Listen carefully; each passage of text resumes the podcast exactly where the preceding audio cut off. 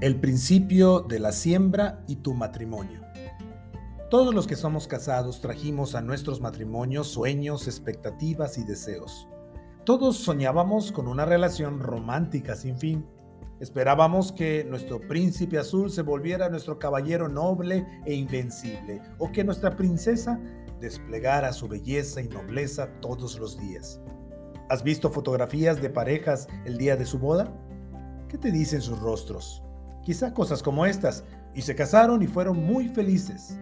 Voy a amarte y servirte hasta que la muerte nos separe. No hay nada ni nadie más importante para mí que tú. Disfrutaré cada momento junto a ti. Cada vez que observo fotografías de bodas veo personas llenas de buenos deseos, buenas intenciones, grandes expectativas y muchos sueños. Nunca he visto rostros enojados, distantes o apáticos en las fotos de bodas. Por eso, a veces me, pregunto, cuando platico con matrimonios que atraviesan por dificultades, ¿qué pasó entre el día de la boda y este día? ¿Qué ocurrió para que las cosas llegaran a su estado actual? Quizá te has hecho esta misma pregunta. ¿Cómo llegamos hasta este punto en nuestra relación? Probablemente has tratado de encontrar al responsable de los problemas matrimoniales en cosas como el trasfondo emocional, es decir, la experiencia que tuvimos creciendo en nuestras respectivas familias, la educación que recibimos en casa, todas esas experiencias de la niñez, etc. O bien, has buscado al culpable en las dificultades económicas, o sea, los escasos ingresos, la administración deficiente de los recursos, los desacuerdos en las prioridades, etc. O bien en la relación con los familiares, o sea, nos referimos a, la relación del cónyuge con los padres o los suegros, o el entrometimiento de las familias en la relación. O bien hemos buscado al culpable en las diferencias en gustos y preferencias, es decir, las características particulares de los cónyuges en cuanto a lo que les gusta hacer, hábitos personales, preferencias en música, pasatiempos, etc. O, o por último, pues hemos pensado en las diferentes o las diferencias ideológicas, o sea, el choque de perspectivas, prioridades y creencias entre los cónyuges.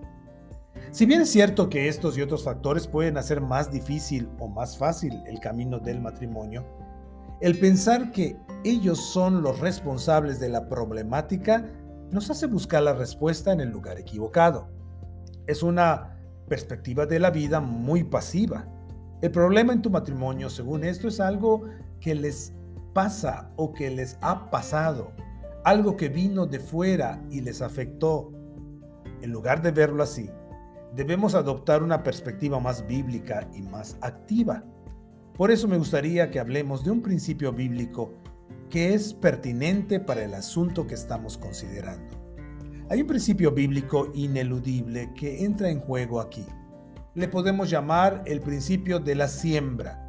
Y dice así, todo lo que siembres, cosecharás. Hay una relación directa entre lo que haces y dices y lo que vas a cosechar tarde o temprano. Si siembras calabazas, cosecharás calabazas. Si siembras zanahorias, no puedes esperar cosechar calabazas. Viéndolo desde este ángulo, podemos decir que el estado presente de tu matrimonio es el resultado de tus decisiones, actitudes, palabras y acciones del pasado. La, Biblia dice en Gálatas 5, 7 y 8, no se engañen, de Dios nadie se burla, cada uno cosecha lo que siembra. El que siembra para agradar a su naturaleza pecaminosa, de esa misma naturaleza cosechará destrucción que siembra para agradar al Espíritu, del Espíritu cosechará vida eterna. En este pasaje se expresa el principio de la siembra. Las implicaciones de este principio son que no te engañes pensando que puedes sembrar lo malo y cosechar algo bueno. Creer así es pensar ilusamente que puedes burlarte de la justicia de Dios.